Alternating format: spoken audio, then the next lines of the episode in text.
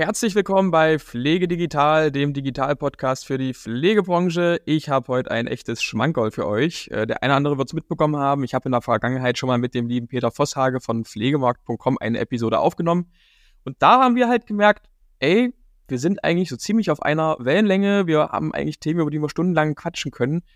Ja, also warum machen wir das nicht auch vor dem Mikrofon? Weil ich glaube, ich habe ein paar ganz äh, nette Insights mittlerweile in den Markt durch meine Gespräche, auch durch die Arbeit beim Care-Table. Der Peter sowieso, der macht das ja auch schon viel, viel länger als ich, gehört ja quasi schon mit zur alten Garde fast und hat mit Pflegemarkt.com auch das ganze Zahlenmaterial, äh, über das man dann auch mal sprechen kann. Also da gibt's transparente, zahlenbasierte Einblicke. Und wir haben uns gesagt, naja, wir machen da so ein kleines Stammgastformat drum, draus. Also ich habe ihn dann angesprochen und gesagt, hey, wie sieht's denn aus? Wollen wir uns nicht einmal im Monat mal vors Mikrofon setzen und über ein bestimmtes Thema basierend auf Zahlen und Fakten sprechen? Und er war dann ja doch recht schnell davon angetan, würde ich sagen. Oder Peter, was sagst du? Du hast relativ schnell Ja gesagt. genau, also das äh, habe ich, äh, da habe ich keine, keine Sekunde überlegt, weil ich wurde ähm, auch oft angesprochen auf dem Podcast. Äh, es kam gut an. Äh, es hat mir auch sehr, sehr viel Spaß gemacht. Äh, obwohl es mein, mein erster Podcast war, ähm, hatte ich das Gefühl, äh, dass das Format äh, funktioniert und äh, auch, auch, auch, man, auch mal Zahlen mit dem Format transportieren kann. Ähm, nicht ganz einfach und wir haben uns heute viel vorbereitet. Ich habe die Zahlen analysiert, die Kollegen haben mir geholfen und ähm, ich würde gerne dieses Format einmal im Monat machen, weil es die, im Markt so viele Themen gibt, die uns bewegen und ähm, letztendlich müssen wir auf Zahlen, äh, Daten aufbauen, um Entscheidungen zu treffen für die Zukunft. Ja, da bin ich ganz bei dir und äh, heute haben wir uns ein ambitioniertes Thema vorgenommen, das Thema Tagespflegen nämlich. Und äh, da ist in den letzten Jahren ganz, ganz viel passiert. Also ich bin ehrlich, ich hatte nicht auf dem Schirm A, dass es doch mittlerweile so viele Tagesfliegen gibt und B, wie schnell die eigentlich aus dem Boden äh, gesprießen. Damit sind wir wirklich nur mittendrin im Thema. Also hol uns doch mal ab, Peter. Ähm, was gibt's zu Tagespflegen aktuell so zu sagen? also ich glaube, dass die Tagespflege als Konzept oder sogar als Produkt äh, am Ende ähm, sehr, sehr, sehr wertvoll ist. Ähm, ich vergleiche das gerne mit der, mit der, mit der Kita, mit der Kinderbetreuung weil die Konzepte etwas ähnlich sind. Ich bringe äh, morgens ähm, die, die, meinen Angehörigen in die Tagespflege, es wird eine Tagesstruktur, ähm, wird für eine Tagesstruktur gesorgt und ähm, es gibt eine Mahlzeit, es gibt ähm, alle Möglichkeiten, ähm, sich da tagsüber aufzuhalten. Ähm, es gibt eine pflegerische und eine soziale Betreuung. Und am Ende müssen wir diese Tagespflegekonzepte weiter stärken und wir sehen in den letzten fünf Jahren ein massives Wachstum, also über 50 Prozent äh, Wachstum in den letzten fünf Jahren. Äh, und wir sind von 70.000 auf über 100.000 Tagespflegeplätze gestiegen. Ähm, der Treiber für die Tagespflege ist natürlich im Wesentlichen auch, dass ähm, die Angebote niedrigschwellig ähm, aufgebaut werden müssen. Wir haben eine Verteilung in der Tagespflege zwischen Pflegediensten, betreuten Wohnen mit Tagespflegekonzept und Pflegeheim. Und der überwiegende Teil äh, der Tagespflege wird äh, durch, durch Pflegedienste betrieben und hat auch einen Vorteil, weil ich mit der ähm, mit den Kollegen, die in der Tagespflege arbeiten oder andersrum, die, die, die Tagespflege ist interessant ähm, für Pflegekräfte, die eben nicht mehr fahren möchten oder die ähm, den schweren Alltag im Pflegeheim, der noch ein bisschen anders ist, äh, in der Tagespflege eben ähm, ähm, da mal ein bisschen, äh, ein bisschen einfacher gestalten können. Also die Tagespflege ist ein gutes Konzept und äh, sehr interessant. Also ähm, wenn in meinen Gesprächen mit den Betreibern ist es so, dass es für die Tagespflege einfacher ist, Mitarbeiter zu bekommen, als für, für Pflegedienste ja. oder für Pflegeheime. Insofern ist das Wachstum irgendwo verständlich. Und ähm, äh, auch da nochmal, ähm, dass einem im Kopf äh, bleiben muss, wir haben ähm, über, jetzt muss ich mal gucken hier, zwei Millionen, ähm, zwei Millionen Pflegebedürftige, die rein durch Angehörige betreut werden. Das heißt, auch da, die Tagespflege ist am Ende ein, ähm, ein Ausgleich äh, zu der schweren Pflege zu Hause. Und äh, ich glaube, das wird auch in Zukunft ähm, verstärkt genutzt werden. Obwohl es auch Probleme gibt, wo wir gleich noch zu kommen, weil die Auslastung äh, deutschlandweit nicht, ähm, bei Weitem nicht äh, reicht.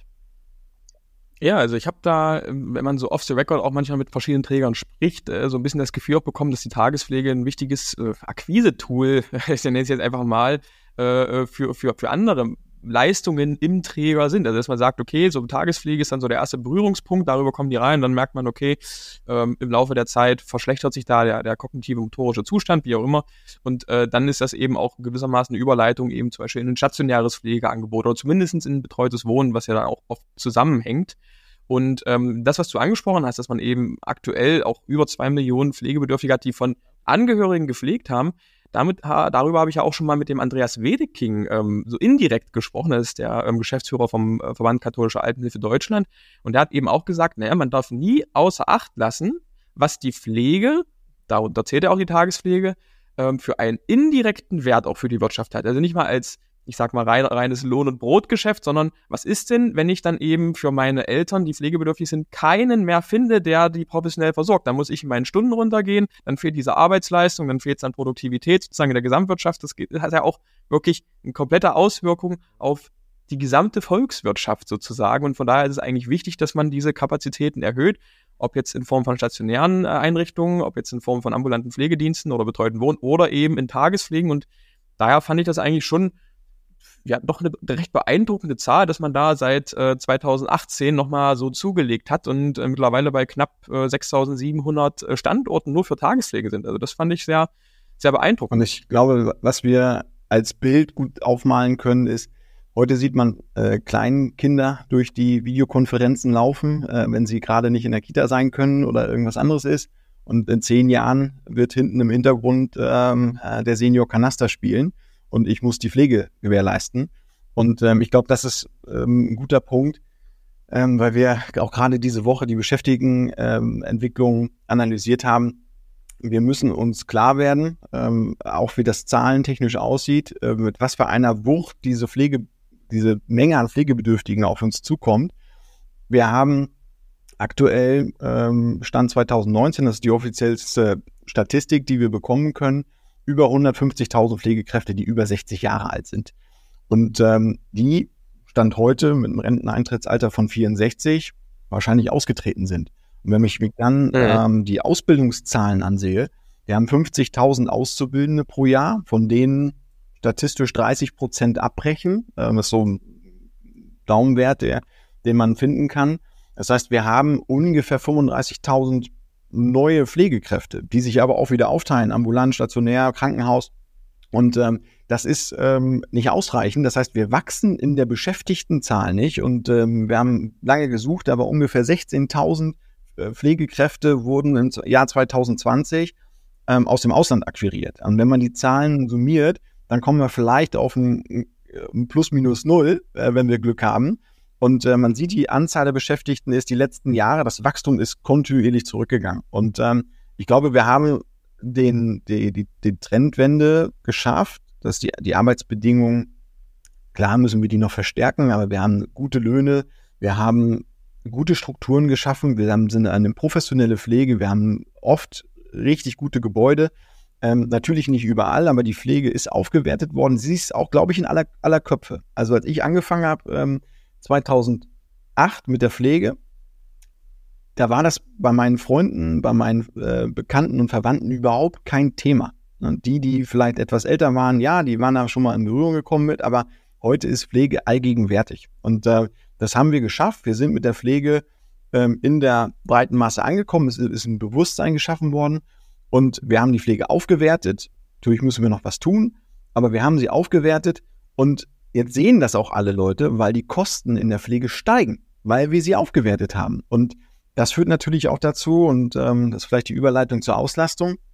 Ähm, wir sehen eine Auslastung auf den Krankenkassenzahlen, die veröffentlicht werden auf den gängigen Portalen, die ähm, Pflegelotse und äh, AOK-Navigator und Co. Ähm, werden Auslastungszahlen veröffentlichen, die wahrscheinlich, so wie wir das jetzt sehen können, pro Monat nicht ganz so doll schwanken. Ich weiß nicht, ob die ähm, Aktualität da äh, gewährleistet ist, aber die einmalige Aufnahme sieht, ähm, zeigt uns, dass wir knapp über 70 Prozent Auslastung haben. Was ähm, äh, kaufmännisch, zu wenig, kaufmännisch überhaupt gar nicht funktionieren kann. Jedenfalls nicht bei kleinen Tagespflegen, wenn ich 12, 10, 12 Plätze habe.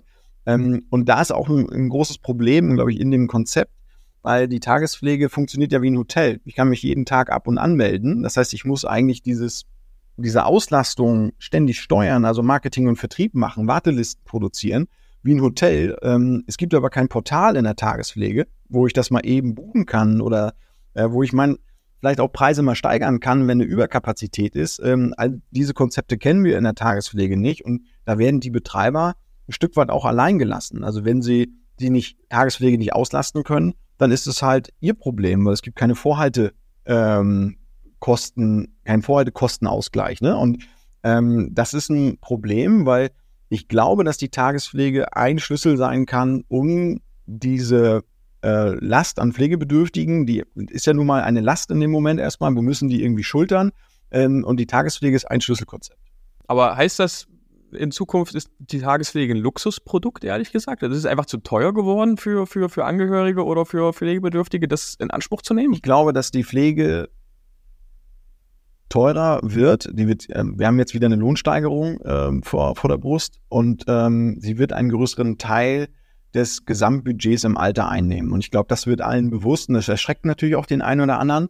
Dann ist der ähm, Ruf äh, nach der Politik groß, aber am Ende ist es, ähm, die Kosten sind da. Also die, wir werden diese Kosten haben. Und das liegt natürlich auch ein bisschen an dem, an dem, ähm, an dem Thema, dass wir, wir werden alle älter. Ne? Ich weiß nicht, wie deine Lebenserwartung ist. Äh, meine ist wahrscheinlich auch schon irgendwie über, über 90. Und äh, äh, wir können halt viel machen.